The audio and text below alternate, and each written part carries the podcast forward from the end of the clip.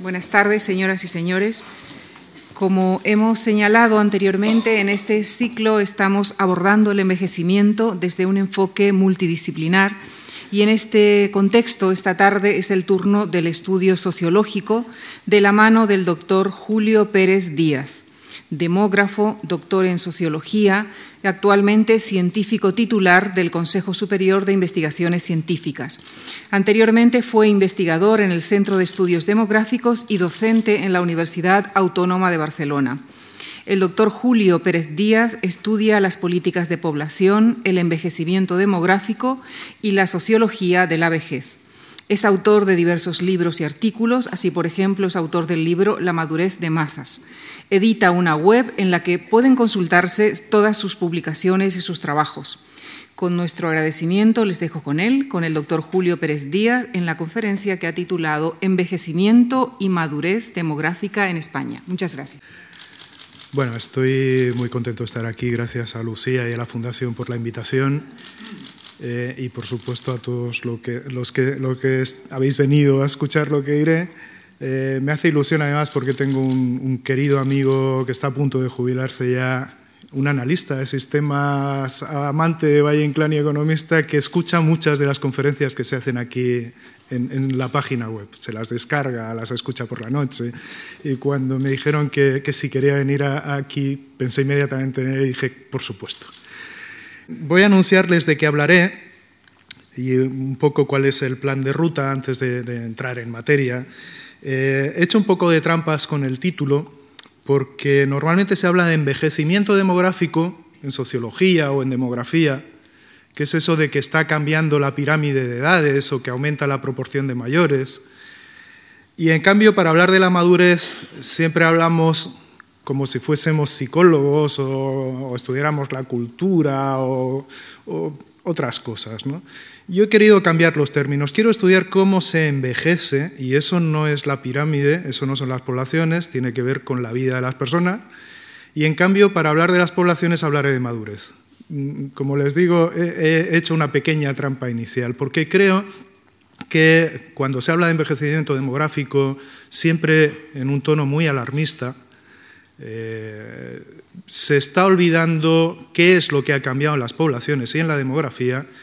Y por otra parte, creo que lo que está ocurriendo con las poblaciones es mucho mejor llamarlo madurez porque eh, han mejorado sustancialmente, como intentaré demostrar, y porque en estos momentos se encuentran, si lo miramos a través de la, eh, de la óptica que nos da la, la población española, se encuentra en un momento que no tiene precedentes y que yo califico de madurez. Esta es la idea.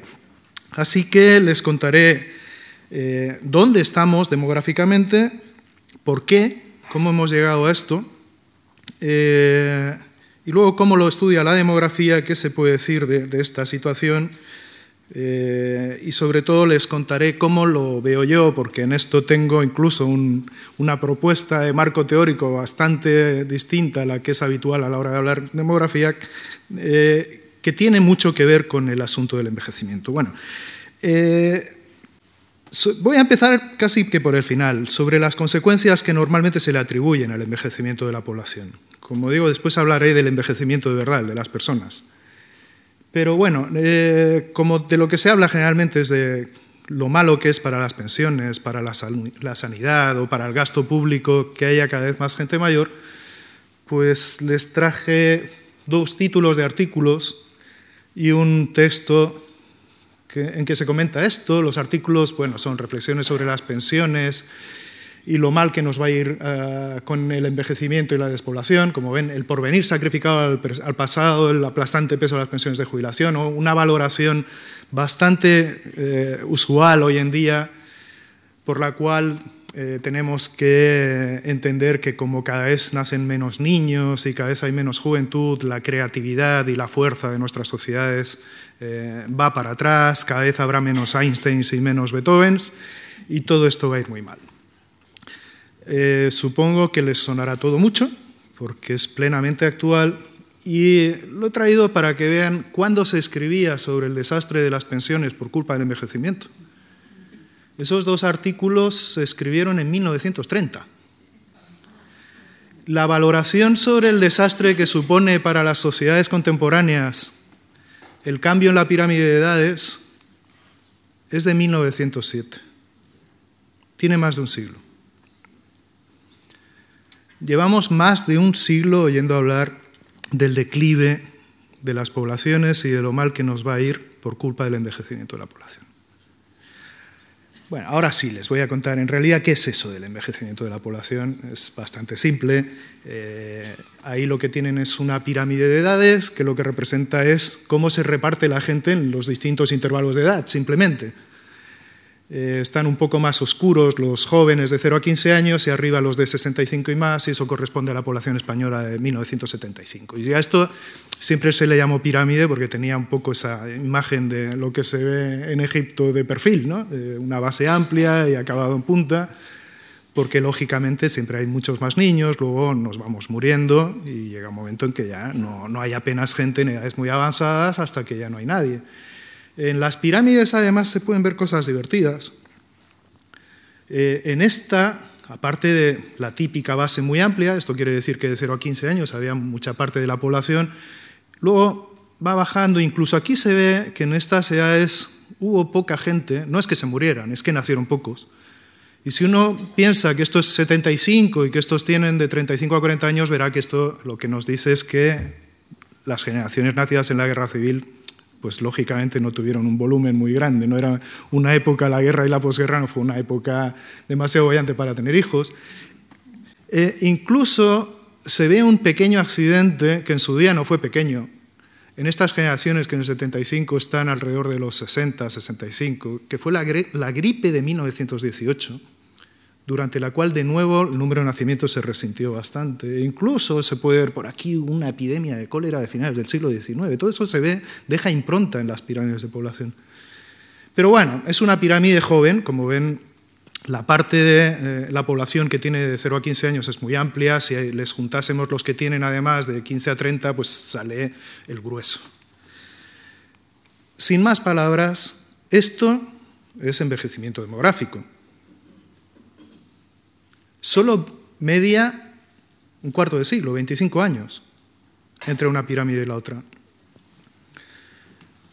Eh, si vamos atrás y vemos el peso que tiene la población de, 64 y más, de 65 y más años, es evidente que creció. Creció la proporción de mayores. Pero creció lógicamente, eh, y sobre todo porque aquí ocurrió algo, y es que a partir de 1975 el número de nacimientos empezó a decrecer de forma muy sostenida durante muchos años, de modo que al final, en el año, en el año 2000, prácticamente estaban naciendo cada año la mitad de los niños que nacían en 1975. Esto, si lo prolongamos cierto tiempo, llega un momento en que, lógicamente, modifica de forma muy, muy a largo plazo la pirámide de población. Fíjense que en la anterior se veía la, la, gripe, todavía aquí vemos las generaciones nacidas en la guerra civil.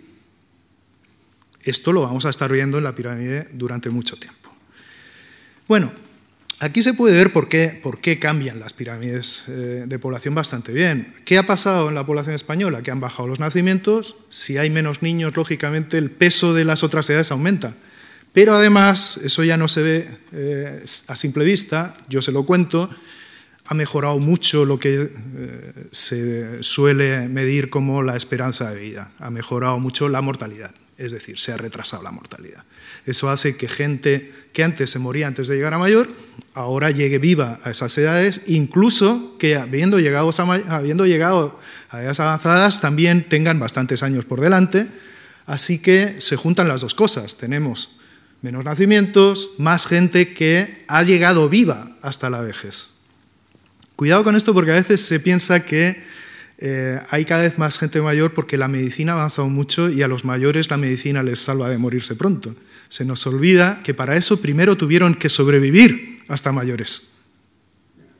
O sea que el envejecimiento de la población tiene que ver con la mejora de la mortalidad en todas las edades anteriores, no solo en las edades avanzadas.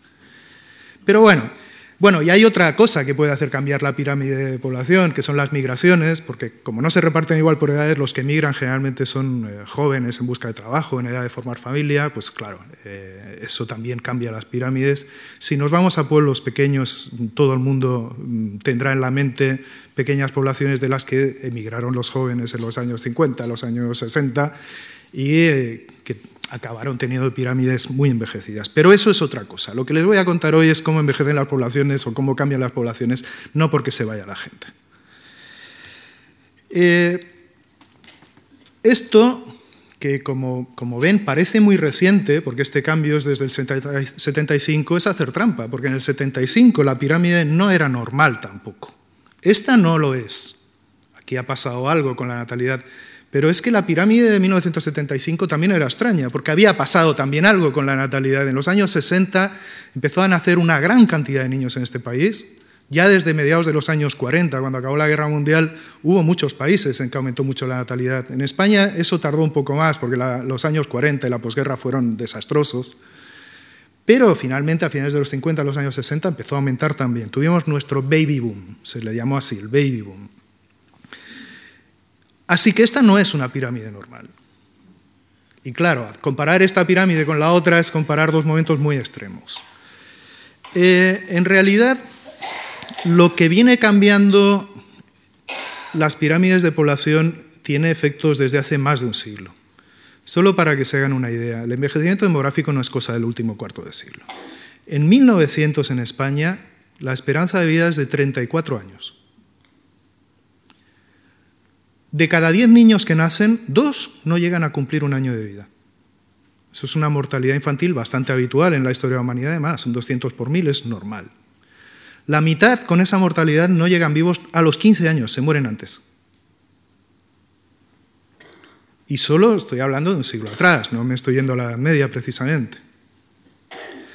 Y claro, la cantidad de niños que hay que traer al mundo con un régimen de mortalidad como ese tan elevado, ya no hablo de las epidemias recurrentes, las, guerras, las hambres, hablo de la mortalidad ordinaria, la cantidad de niños que hay que tener es muy alta. Eh, la fecundidad, el número medio de hijos por mujer calculado para el año 1900 está aproximadamente los cinco hijos. Y ha sido normal en España, en Europa, antes de ese momento, tener seis, siete hijos por mujer como promedio. Eh, lógicamente, en esos momentos la pirámide de población era muy distinta a la de ahora. Gente mayor, gente de más de, de 64 años, probablemente había un 4 o un 5%. En cambio, niños había casi una tercera parte. Una tercera parte de las poblaciones humanas normalmente han sido menores de 15 años. Estamos en un eh, momento histórico en el que eso ha cambiado. Ahora tenemos un 17-18% de mayores en España y esto seguirá aumentando y hay menos niños que mayores. Eso no había ocurrido nunca. También les digo, la población de principios de siglo en España era de 18 millones y ahora somos casi 47. O sea que todo esto no ha ocurrido con una población que entró en declive, que entró en decadencia, que empezó a encogerse. Todo lo contrario. Todo este cambio se ha producido a la vez que la población española crecía muy deprisa. Eh, todo esto no es nuevo, eh, por lo tanto, lo que, lo que, estamos viendo hoy en día, estas cosas de las que se hablan, cómo ha bajado la fecundidad, qué pocos hijos tiene la gente, qué, qué poco se casa, qué tarde, esto ya ocurrió antes. Tuvimos el baby boom en medio y se nos olvidó, pero a finales del siglo XIX ya era visible que la fecundidad estaba bajando. Estaba bajando sostenidamente. En esa época los, gobernantes europeos se asustaron mucho cuando los estadísticos les llevaron, eh, eh, se acababan de crear los institutos de estadística, porque antes no, había ni registros civiles, eh, los nacimientos, los casamientos y las muertes se registraban en la parroquia de cada cual. El Estado empezó a registrar estas cosas a finales del siglo XIX, principios del siglo XX. Así que cuando se empezaron a hacer censos en esa época. Cuando eh, empezaron a llevarle los datos a los gobernantes y estos vieron que la fecundidad bajaba, lo que hubo fue mucho miedo, porque Europa era un continente plagado de imperios coloniales, aquí teníamos eh, terrenos de ultramar por todas partes, y claro, parecía que una fecundidad que bajaba nos iba a colocar muy mal respecto a otros, a la competencia de otros países. También era una época de inestabilidad social muy fuerte y los demógrafos y los estadísticos le decían a los gobernantes que teníamos cada vez menos hijos y además que la gente culta, la gente rica, la gente que vivía en las ciudades y la gente con un nivel alto de instrucción eran los que menos hijos tenían. Con lo cual ellos que eran de esa clase de personas todavía se sentían más amenazados porque pensaban que la, gente baja, las clases obreras, los más pobres eran los que iban a crecer de tal manera que acabarían con ellos. De hecho, hubieron unas cuantas revoluciones obreras en el primer cuarto de siglo en Europa, empezando por la de 1917, que acabó con la monarquía más grande que había en el continente en esa época, que, era la zarista en Rusia. Así que era un momento en el que solo faltaba que les dijesen a estos gobernantes que la fecundidad bajaba. Esto era un desastre. En los años 20 se hablaba ya en toda Europa de decadencia. Hay un libro de Oswald Spengler, un escritor alemán, un filósofo alemán, que fue un bestseller en la época, titulado La decadencia de Occidente. Todo el mundo pensaba que esto era la decadencia.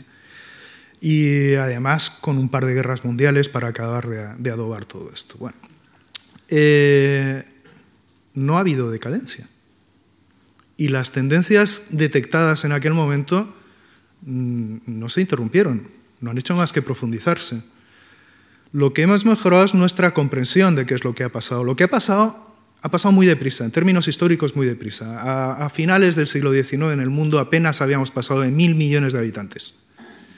Al acabar el siglo XX, solo en 100 años éramos más de 6.000 y vamos hacia, hacia 7.000 millones de habitantes, solo en 100 años. O sea que esto no ocurrió solo en España, algo ha cambiado, algo ha cambiado en la demografía mundial.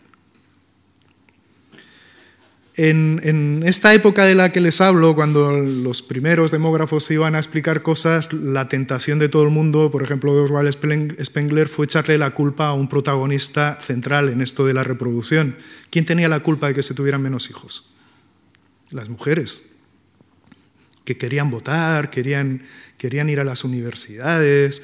Empezó a haber campañas o algunas asociaciones que reclamaban el uso libre del propio cuerpo y además controlar la reproducción a través de anticonceptivos. Imagínense qué escándalo, eso, solo lo hacían las prostitutas de la época. De hecho, estaba penado hacer difusión, dar información sobre cómo evitar un embarazo. Te podían meter en la cárcel por esto. Y esto no es tan antiguo. Seguro que aquí hay mucha gente que sabe cuando empezó a haber una cosa llamada píldora en las farmacias, cuando empezó a estar despenalizado eh, todo este tema. Eh, la primera tentación fue moralista, fue pensar que, se había perdido el patriotismo, porque los estados también pensaban que las mujeres tenían una obligación con, la patria. Los hombres, en caso de guerra, tenían que ir a, pegar tiros y las mujeres, ¿qué tenían que hacer? Pues sustituir las filas diezmadas, lógicamente. Eh, era una ideología muy preocupada por un cambio que de todos modos ocurrió. El proceso de modernización social y político no, se interrumpió, obviamente, a principios del siglo XX. Hubo, auténticos terremotos en todo, en, todo, esto. Pero mientras tanto los demógrafos fueron trabajando y lo que les llevaron ya en los años 20 a los gobernantes, teniendo ya unas series un poco más largas y más información, fue una cosa bastante interesante. Cuando empezaron a comparar datos de distintos países, ya empezaba a haber bastantes países del mundo con sistemas estadísticos modernos, si uno ve la evolución de las principales cosas que se estudian en demografía, que son la mortalidad, la natalidad, también cosas que tienen que ver con la mortalidad y la natalidad, sobre todo con la natalidad, como los matrimonios, las separaciones, pero sobre todo cuánta gente entra y sale, eh, eso puesto en una línea de tiempo, lo que les enseñaba era que la mortalidad había disminuido siempre en todos los sitios donde uno miraba antes de que bajara la natalidad. Es decir, claro, si uno lleva la única noticia de que el número de hijos por mujer está cayendo, no tiene el cuadro completo. Básicamente esta es la idea porque sistemáticamente allí donde ha ocurrido eso, primero, bajó la mortalidad. Y bajó la mortalidad de un régimen que era muy estable antes de eso. En el pasado, y antes de que empezase este cambio, en el pasado, el equilibrio entre los que nacen y los que mueren se situaba siempre en tasas muy altas de mortalidad y de natalidad, lógicamente. Porque si tenemos una población que no consigue que sobrevivan hasta los 15 años, ni siquiera la mitad de los que nacen, si eso es lo que tenemos, y eso es lo que hemos tenido siempre en la historia de la humanidad, fíjense que les hablaba de España antes, no les hablaba de un país medieval africano, les hablaba de España. 34 años de esperanza de vida en 1900. Si ese era el régimen, lógicamente una mortalidad como esa no tiene otra alternativa que verse compensada con una natalidad muy alta. No hay opción. Claro, hay opción. la opción es tener menos hijos que defunciones, pero las poblaciones que opten por esa solución las dejaremos de ver en muy poco tiempo, desaparecerán.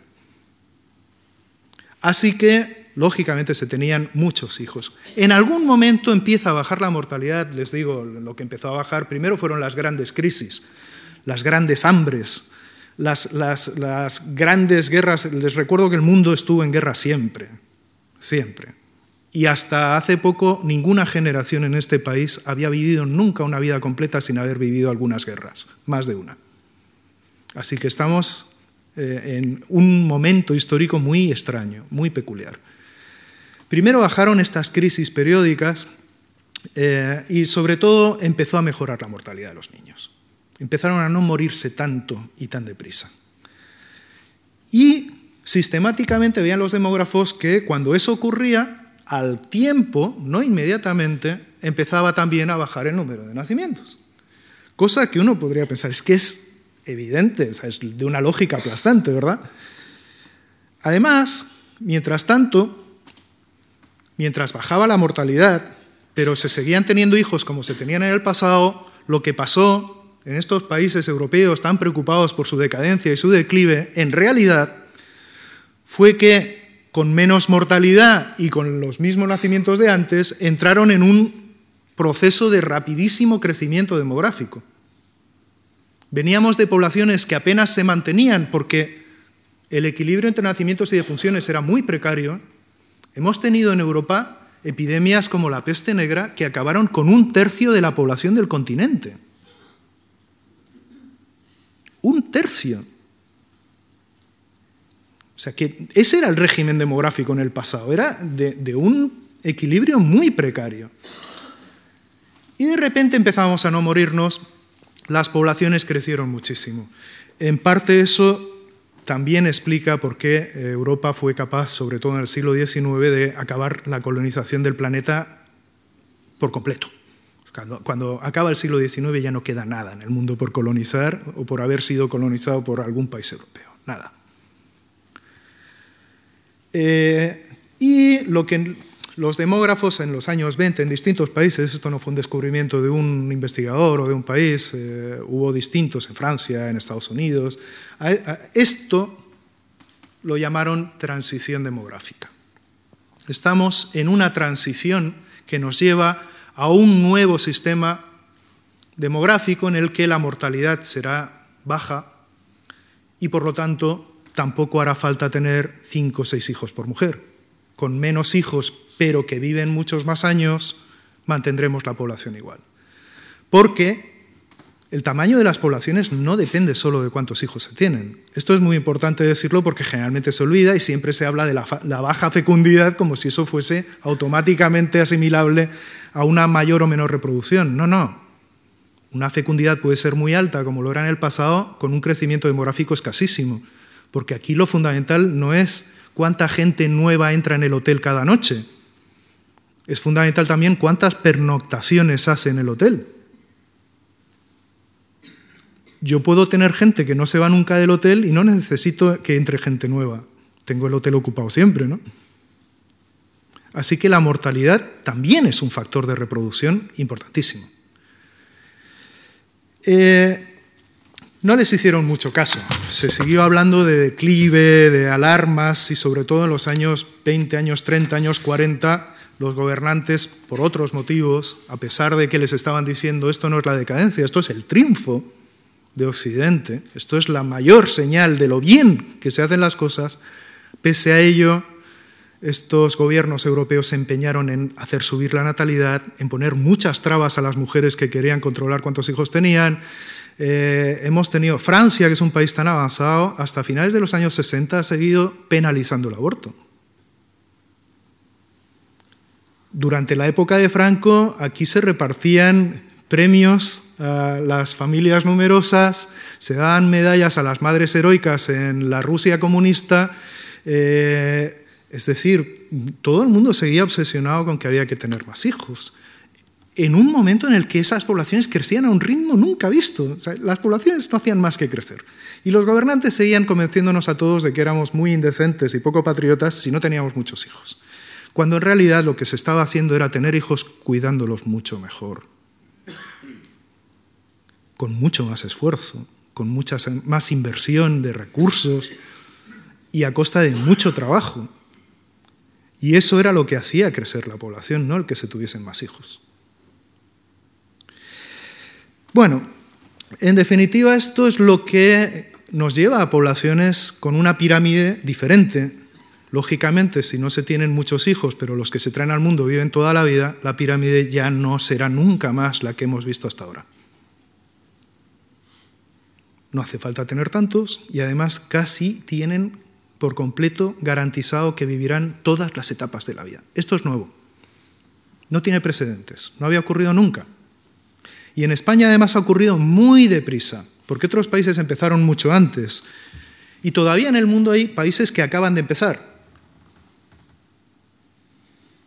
España ha pasado en un siglo de 34 años de esperanza de vida a 80. Esto es una transición, es un salto, esto no es una evolución indefinida, no vamos a pasar a 200 años en el próximo siglo. Probablemente seguiremos mejorando algo, pero desde luego no al mismo ritmo. Así que ha sido un cambio muy brusco, muy rápido. Hay otros países que empezaron antes. Aquí hay distintos países, pero esto me lo voy a saltar. Lo que les voy a enseñar es cómo está el mundo hoy en día si separamos los países que están más desarrollados, son más ricos, Aquí lo que tienen es la pirámide de población de la mitad más rica del mundo. Si yo cojo el Producto Interior Bruto de cada país, calculo un promedio y solo cojo las poblaciones que están por encima del promedio, las que tienen tanto o más que la media mundial, esta es su pirámide de edades, y la otra mitad, la que no llega al promedio de riqueza, tiene esta pirámide de edades. Están como estaba España hace un siglo. Y todavía hay quien nos dice que los que tienen problemas son los que tienen esta pirámide porque es envejecida y por lo visto debe ser estupendo tener esta otra pirámide porque no está envejecida.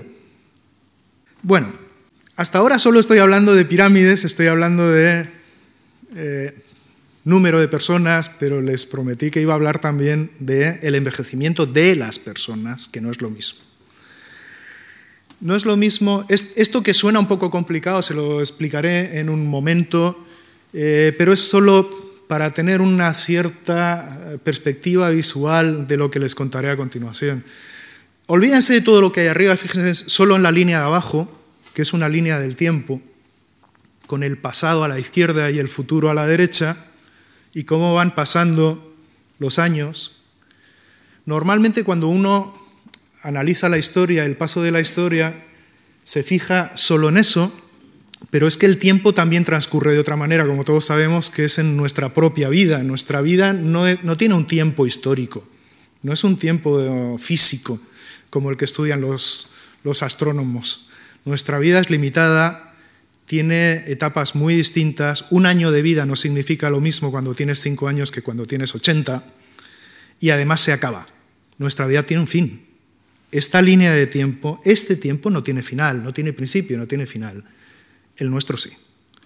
Así que, si en vez de poner las cosas en una línea de tiempo, las coloco siempre teniendo en cuenta también el tiempo de las personas, y ese lo pongo aquí en vertical, en vez de ponerlo en horizontal, yo empiezo a contar desde los cero años, los 10, los 20, los 30, y tengo aquí el mismo tiempo, en años o en décadas, que tenía aquí.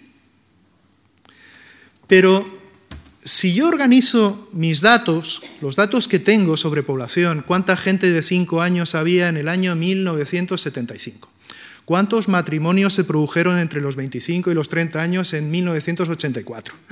Eh, todo esto son datos que me da el Instituto Nacional de Estadística. Yo puedo ir, tomarlos y hacer cosas con ellos. Todos esos datos los puedo colocar aquí, porque tengo la referencia de cuándo los estaba midiendo y qué edad tenía la gente que estoy midiendo. De manera que yo tendré los datos por edad de un censo, pongamos que estamos en 1980, mirando en vertical hacia arriba. Tendré la gente de 0 a 10 años, de 10 a 20, de 20 a 30, y esto lo puedo hacer en cualquier otro momento, en cualquier otro año. Cuando tenga datos los puedo ver por edades así. Eso es lo que hacemos cuando vemos una pirámide por edades. Miramos qué población tenemos en cada edad. Pero los datos los puedo mirar de otra manera, que es la gente que nació en un determinado momento nacieron aquí abajo, ¿no? Nacieron con cero años. Todos nacemos aquí. A medida que pasaba el tiempo, si nacieron en 1920, cuando llegaron a 1930 ya estaban con una edad de 10 años. En 1940 tenían 20. Los puedo ir siguiendo. Los puedo ir siguiendo en la diagonal. Puedo ir viendo qué proporción estaban casados o todavía estaban solteros puedo ver qué nivel de instrucción tenían, puedo ver cuántos se habían muerto y cuántos todavía no se habían muerto, puedo seguir una generación. Y esta es una posibilidad que tiene la demografía que la hace sumamente poderosa. Porque estudiar generaciones en vez de estudiar edades nos devuelve la explicación de por qué la gente es como es cuando tiene una edad. Si solo miramos hoy en día cómo es la gente de 50, la de 60, la de 70, y pensamos que sabremos ya cómo será la gente de 70 años, viendo a los que ahora tienen 70, cómo serán dentro de medio siglo, nos equivocamos. Dentro de medio siglo la gente de 70 años no será como la gente de 70 años de ahora. Ya se lo digo yo, no ha ocurrido nunca. ¿Cómo será la gente de 70 años dentro de medio siglo? Les tengo que ir a ver ahora, cuando tienen 20 años porque son esos los que tendrán 70 años dentro de medio siglo. Bien, si pienso en generaciones, con la información que voy teniendo a lo largo de su vida, voy entendiendo mucho mejor cómo es la gente cuando tiene cierta edad. Porque somos como hemos vivido. La gente no se hace mayor sana o mayor con un cierto nivel de educación o mayor con afición al teatro en el último año. La gente no lee menos cuando tiene 70 años que 30 por un problema de visión. Es que en su generación se leyó menos. Con esta perspectiva es muy distinto estudiar el envejecimiento, porque este es el de las personas, este no es el de las poblaciones. Y para empezar, ¿qué es lo que ha cambiado? y eso es fundamental para los demógrafos y tiene que ver, como les he dicho antes, con la reproducción. ¿Qué es lo que ha cambiado la población española? Y ahora les sacaré otro gráfico que de nuevo asusta un poco, pero que en realidad es muy sencillo. También les pido que se olviden de todas las líneas excepto la primera, esta. Y lo que nos dice esta es una generación, la que sea, que tiene mil nacimientos, cómo, va perdiendo sus efectivos por defunción, por mortalidad a lo largo de la vida, cuántos quedan a la edad de un año, cuántos quedan a la edad de cinco años, y así hasta que desaparecen por completo. Esa primera generación es la nacida en 1856-1860 en España. O sea, cuando empezó prácticamente la, segunda mitad del siglo XIX. Y como les decía, fíjense, a la edad de un año se habían muerto ya más de dos décimas partes. A la edad de 5 ya apenas quedaba la mitad. A los 15 se habían muerto la mitad. Ya había 500 de los mil iniciales a los 15 años. Y los siguientes son otras generaciones. ¿Cómo va cambiando eso que se llama en demografía la curva de supervivencia? Esto se hace con tablas de mortalidad. ¿Cómo va cambiando con el tiempo? ¿Cómo a la edad de 5 años cada vez hay más gente? En estas generaciones nacidas 1880, 90, a los cinco años ya quedaban todavía seis de cada diez. Aquí ya quedaban siete de cada diez. Luego viene la, la gripe, viene la guerra civil, pero la mejora es tal que a los cinco años, los que nacen a finales de los años 50, a los cinco años todavía no se han muerto más que apenas un 5%. De hecho, para que se haya muerto la mitad de una generación, la mitad, el cambio ha seguido siendo tan radical que si uno mira cuándo por primera vez una generación no se ha muerto en la mitad de los nacimientos antes de cumplir 50 años, la primera vez que ocurre eso es con las generaciones nacidas en 1901-1905. Mujeres, porque los hombres se mueren un poco más. En España hasta estas generaciones que cumplen 50 años en la segunda mitad del siglo XX, los años 50, hasta, hasta estas generaciones, ninguna otra generación anterior había sobrevivido en la mitad hasta los 50 años. Eso es lo que yo llamo la madurez de masas. Igual que se habla de consumo de masas o otras cosas de masas, pues bueno, cuando se vive masivamente, más de la mitad de la gente, la mayor parte de la gente vive hasta la madurez. Bueno, pues eso no ocurrió en España, no llegaron maduros la mitad, la mayoría hasta los años 50. ¿Por qué eh, me dio por estudiar la madurez de masas? Porque en la supervivencia y en la mejora de la supervivencia y en sus efectos para la reproducción, para mejorar la reproducción, hay umbrales. No es lo mismo mejorar y conseguir que la mitad no se muera antes de los 10 y que ahora se muera pasados los 11, porque entre los 10 y los 11 la gente sigue sin ser fértil, no tienen hijos. Empiezo a romper un primer umbral cuando consigo que la mayor parte de ellos sobreviva hasta que pueden tener hijos porque de repente empieza a mejorar mucho la eficiencia con la que nos reproducimos. Traigo gente al mundo que a su vez podrá llegar viva a la posibilidad de tener hijos. Yo hablo de madurez de masas porque creo que otro umbral de eficiencia para reproducirse es tener hijos y poderlos criar. Seguir vivo mientras los hijos crecen, van a la escuela. Aquí eh, sabemos lo que es un país en el que no resulta raro ver niños, hijos de viuda, Tuvimos muchos niños huérfanos precoces después de la guerra civil. Pero en realidad históricamente esto era bastante habitual. Yo creo que eso también mejora la eficiencia reproductiva. No me extendré aquí, es parte de la teoría de la que les hablaba. La teoría es que los cambios en la mortalidad hacen bajar la fecundidad a la siguiente generación porque ha mejorado cómo es, cómo sobreviven, cómo se les cuida, cómo se les educa a, a esa siguiente generación y cuando ellos tienen que tener hijos, los tienen invirtiendo más en ellos porque tienen más recursos y teniendo menos, porque no hacía falta tener muchos hijos cuando se mejoró la supervivencia de la gente. Podíamos crecer, podríamos tener tanta población o más que en el pasado sin necesidad de tener cinco o seis hijos. Así que hemos estado cambiando cantidad de nacimientos por vida. Y un niño que nace hoy en día en España, aunque nazcan menos, equivale casi a tres niños nacidos en 1900 porque su vida es tres veces más larga. Así que tenemos mucha más población que en 1900 con muchos menos hijos.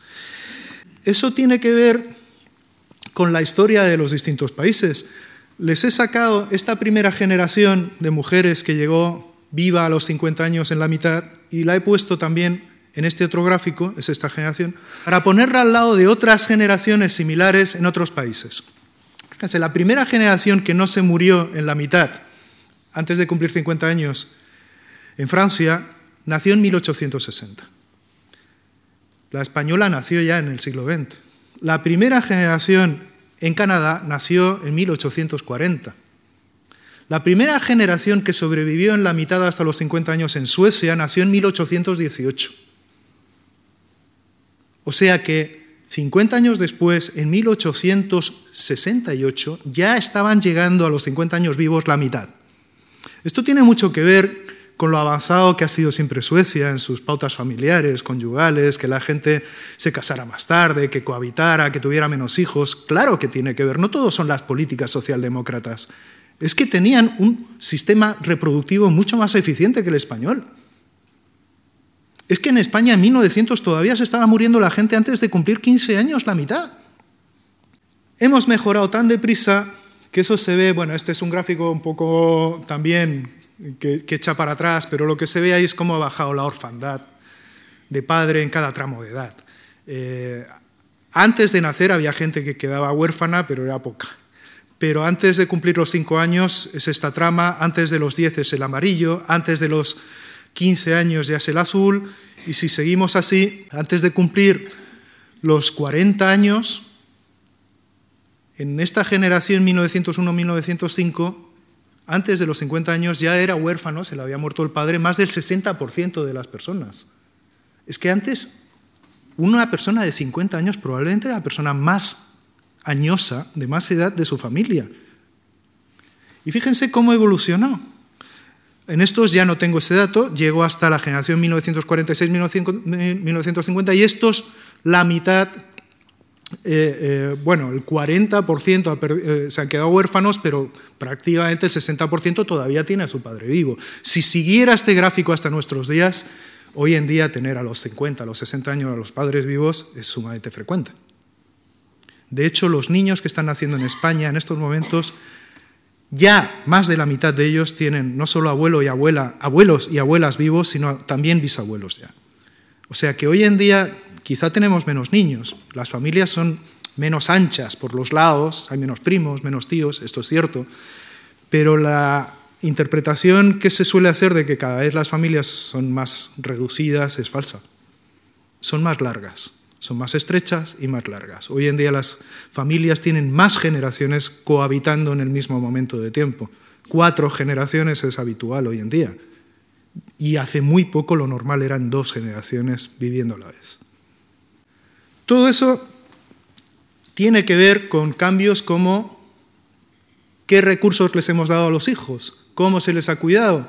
Ustedes saben que en el pasado era sumamente frecuente que los niños tuvieran una infancia muy corta porque enseguida tenías que ser capaz de traer dinero, de cuidar de tus hermanos, de sustituir a tu madre.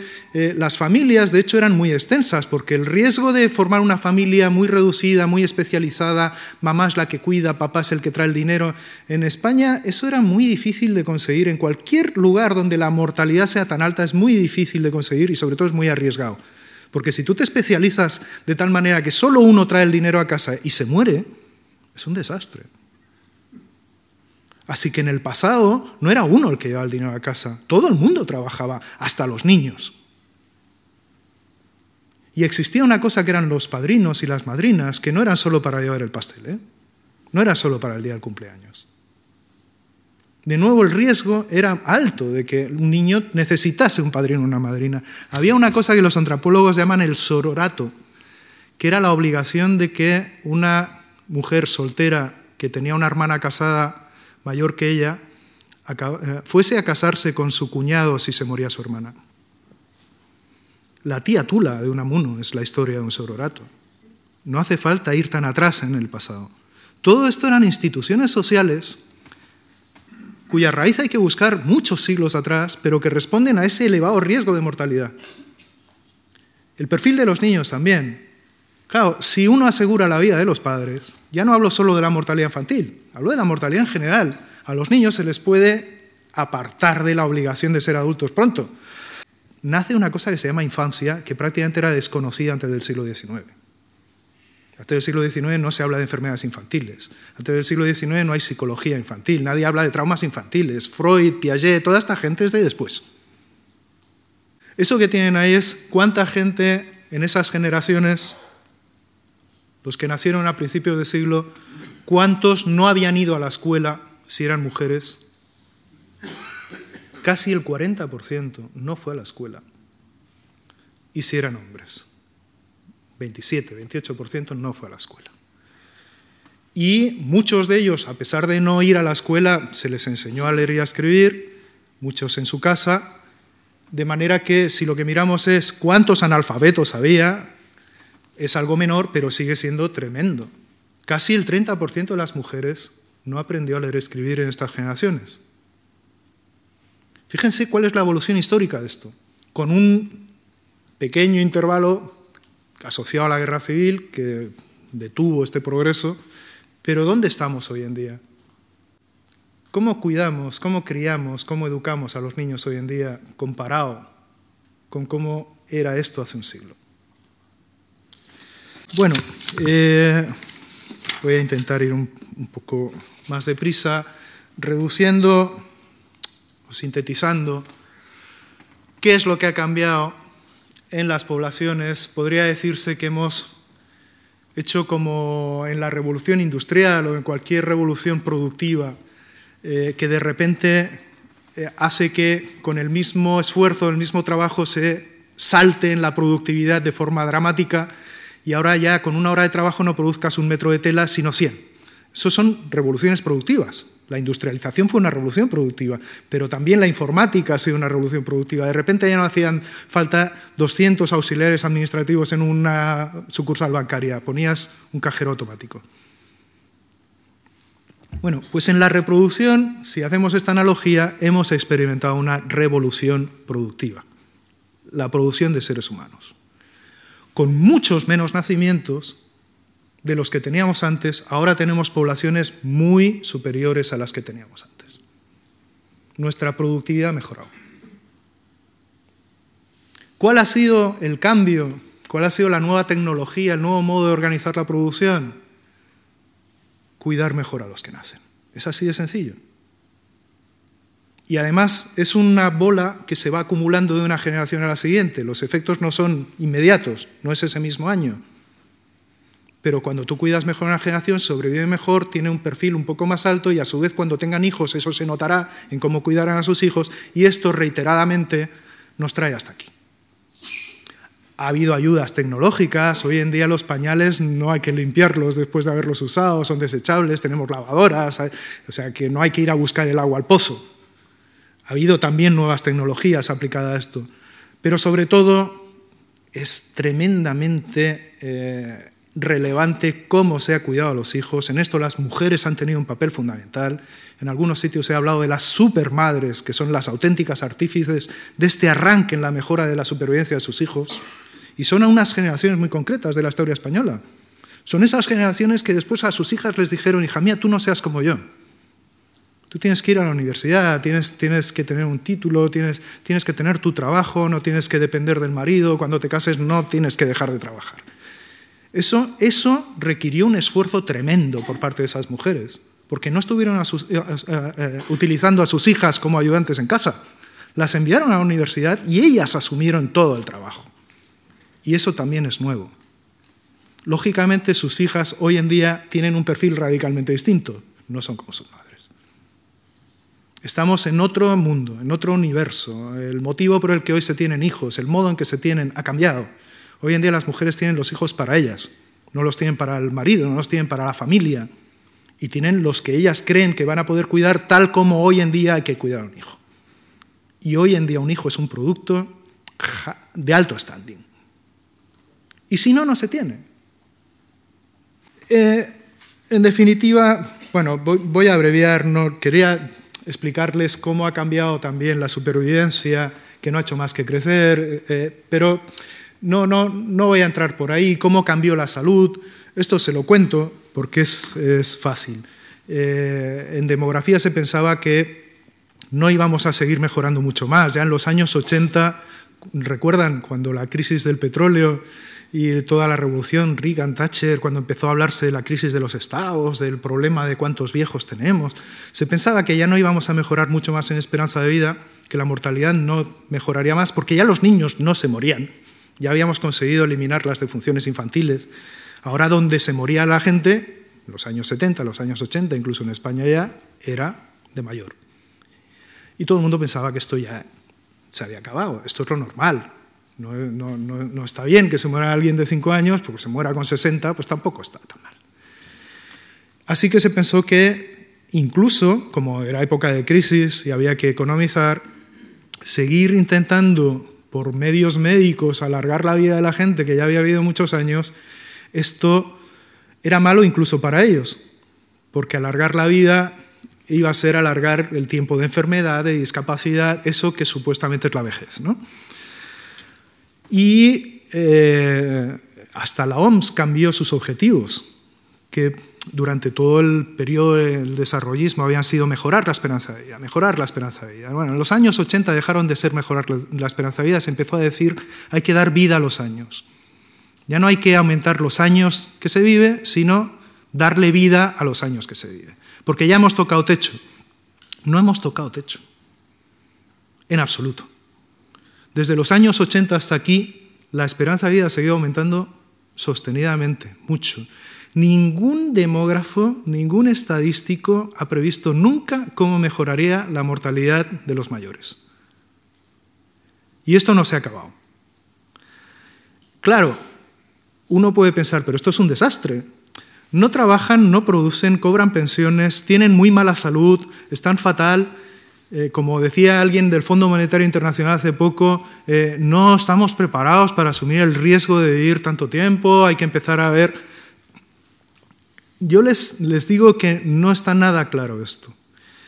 Porque, primero, no es verdad lo que se suponía sobre los años ganados a la muerte. No son años de discapacidad y de enfermedad.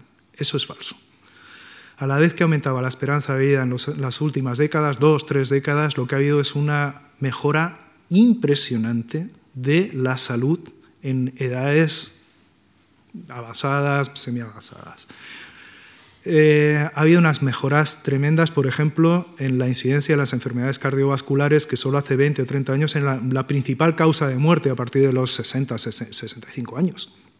Bueno, pues las enfermedades cardiovasculares han dejado de ser la principal causa de muerte, porque se han solucionado. Claro, como nos morimos de todos modos, cuando uno consigue reducir la causa principal de muerte, aparecen otras como principales causas de muerte.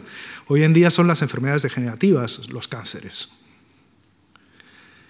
Mientras no era ese el enemigo, no se luchaba contra él. Había otros contra los que luchar. Pero en estos momentos la lucha contra el cáncer mueve una cantidad de dinero en investigación y en avances médicos y farmacológicos tremendos.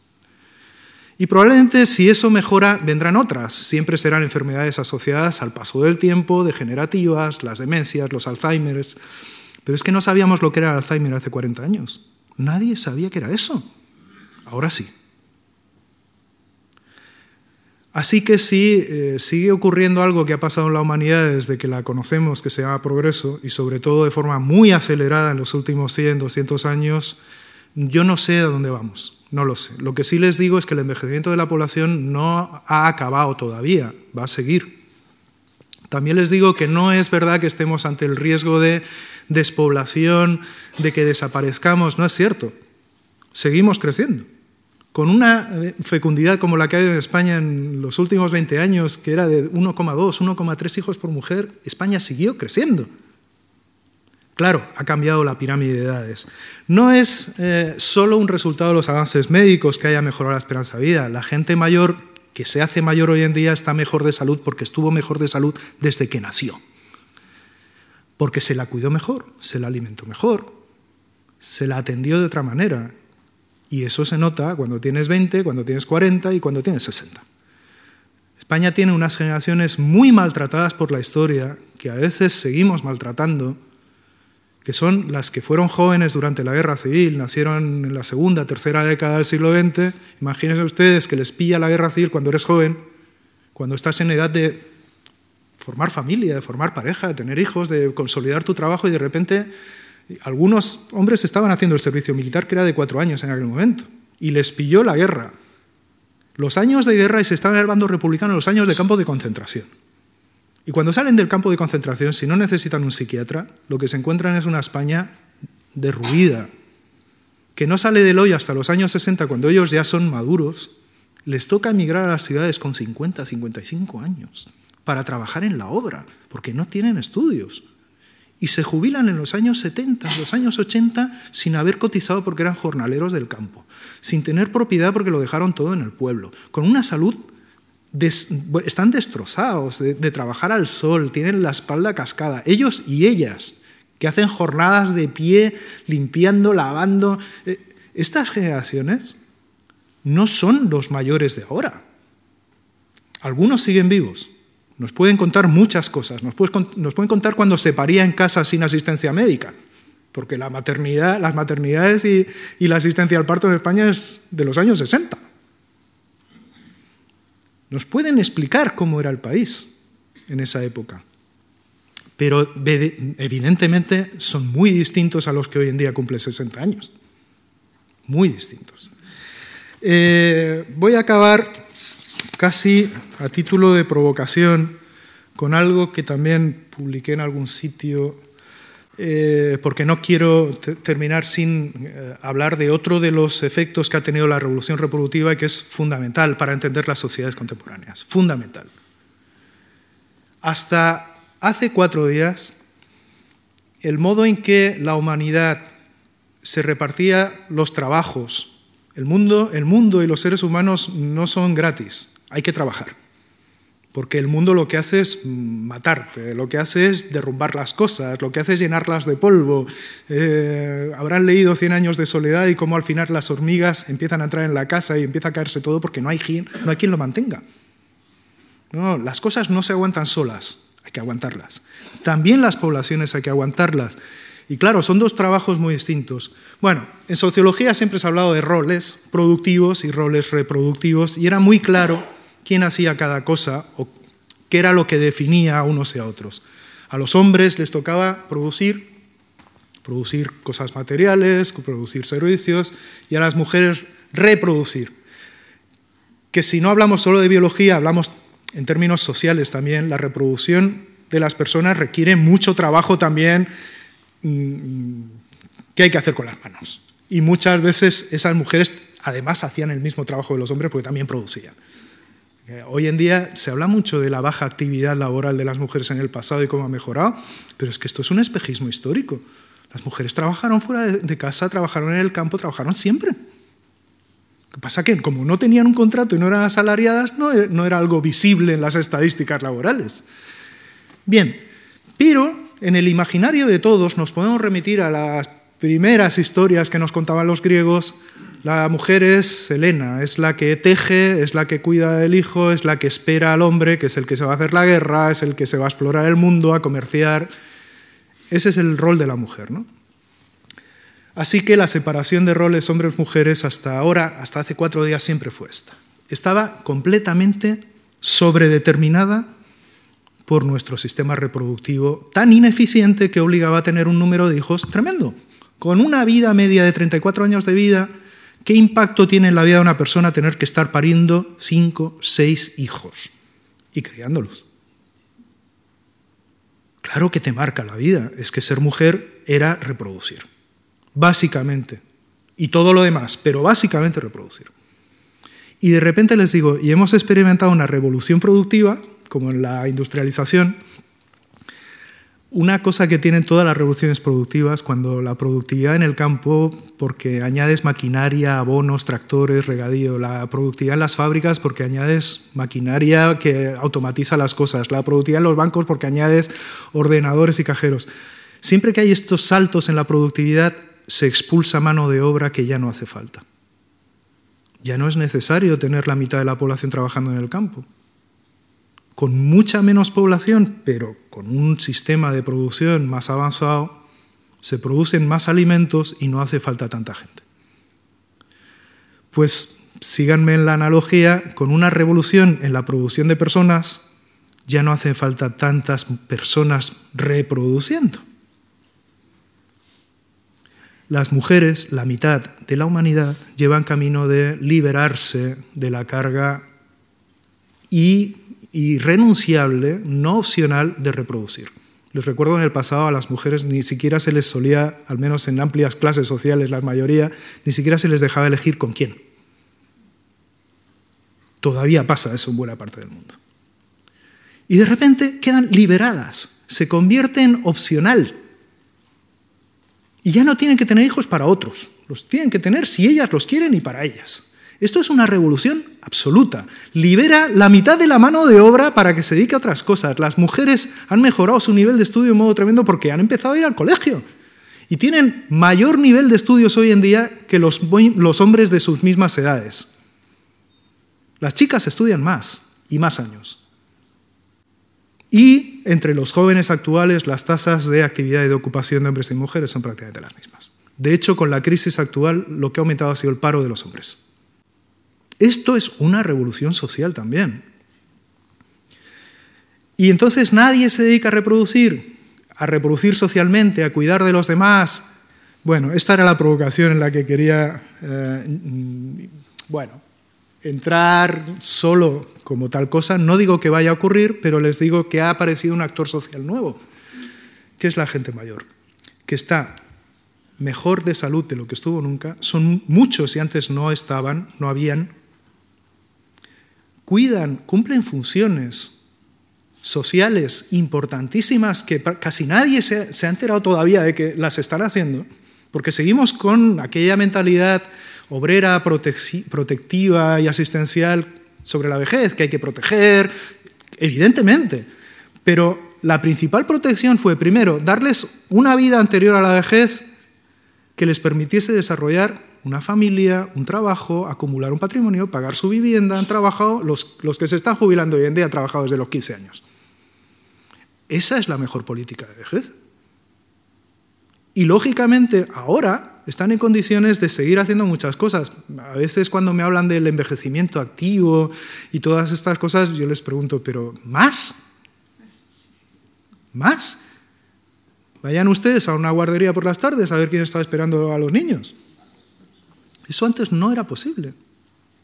Así que esta es la provocación. A lo mejor estamos redistribuyendo los roles productivos reproductivos, sobre todo porque parece que el Estado y el sector público no ayudan mucho a las parejas jóvenes con la crianza de sus hijos, así que si uno deja a las familias sin más ayuda, a lo mejor se reparten los trabajos así. Ya no es el sexo, no es ser hombre o mujer, es qué edad tienes. Si eres joven, seas hombre o mujer, da igual, estudias, trabajas. Y si ya eres maduro, si estás en una vejez saludable, tienes más o menos cubiertas tus necesidades económicas y puedes echar un cable, ayudas a tus hijos. Eso ahora con la crisis es, ayudas a tus, a tus hijos y a tus padres. Les decía antes que somos cuatro generaciones presentes ya. Es que quien está cuidando a alguien con una demencia senil de 95 años no es una chica de 30 años. ¿eh? Es su hija que probablemente tiene 60. Incluso les diré, y esto ya es la provocación absoluta, que probablemente los hombres, después de jubilarse, estén reinterpretando también su tradicional rol masculino, que era no familiar, de no relacionarse con los niños, no esperaban a nadie, se se impacientaban. Los hombres antes no tenían espera, esperar era cosa de las mujeres. Eh, la escena del fin de semana con el señor esperando en la puerta del coche a que la mujer baje con el canasto, con los niños, con todo hecho, le sonará, ¿no? Y él sumamente enfadado. Hoy en día los hombres esperan, si tienen según qué edades, y hacen encargos, y hacen de chofer, y van a, buscar al nieto, y además se ponen a, a cuatro patas para que el nieto se les suba encima y juegue a caballito. Eso no lo hicieron con sus hijos. Así que a lo mejor también los hombres se están volviendo un poco femeninos cuando ya no son el típico hombre de antes, que lo único que hacía era vivir fuera del ámbito doméstico, diferenciarse mucho de las mujeres, no tocar a sus hijos más que para hacerles así un poco en la cabeza. Eh, como digo, esto no afirmo que sea lo que está ocurriendo, hacia dónde vamos, pero podría ser, podría ser. En cualquier caso, estamos en un proceso de transformación de nuestras sociedades aceleradísimo. Esto no se ha acabado, no es el desastre que nos están vendiendo, no es cierto. Las pensiones se pagan no porque haya más trabajadores y menos pensionistas, sino porque sigamos mejorando cuánto producen los que trabajan, que es como lo hemos hecho hasta ahora. Así es como se pagan las pensiones. No se dejen engañar con esto de que en el futuro no se podrán pagar porque habrá menos gente trabajando. ¿Y qué? ¿Cuántos, cuántos kilómetros de vía férrea hacía una brigada de 100 personas al cabo de una semana hace un siglo? Ahora con dos personas subidas en un armatoste tremendo que pone él solo absolutamente todo, en una semana se han hecho kilómetros. ¿Cuánta riqueza genera una hora de trabajo actual? Eso es lo que tenemos que mirar para ver si las pensiones serán o no serán pagaderas en el futuro. Y yo les aseguro que el, progreso humano no se ha acabado con esta crisis. Así que, eh, por acabar, yo les diría que estamos en un momento histórico muy interesante. Eh, evidentemente enturbiado por la actualidad de una crisis que está alterando mucho de lo que habíamos conocido hasta ahora, pero no nos creamos que lo único que cambia en el mundo es lo que dicen los mercados. En demografía, en nuestra sociedad, ha habido cambios que yo creo que son los que nos permiten seguir viviendo y seguir prosperando a pesar de los mercados y tienen mucho que ver con cómo hemos mejorado la vida, cómo hemos mejorado cómo criamos a nuestros hijos y cómo es la gente mayor hoy en día. Y con esto eh, doy por terminada mi intervención y muchas gracias.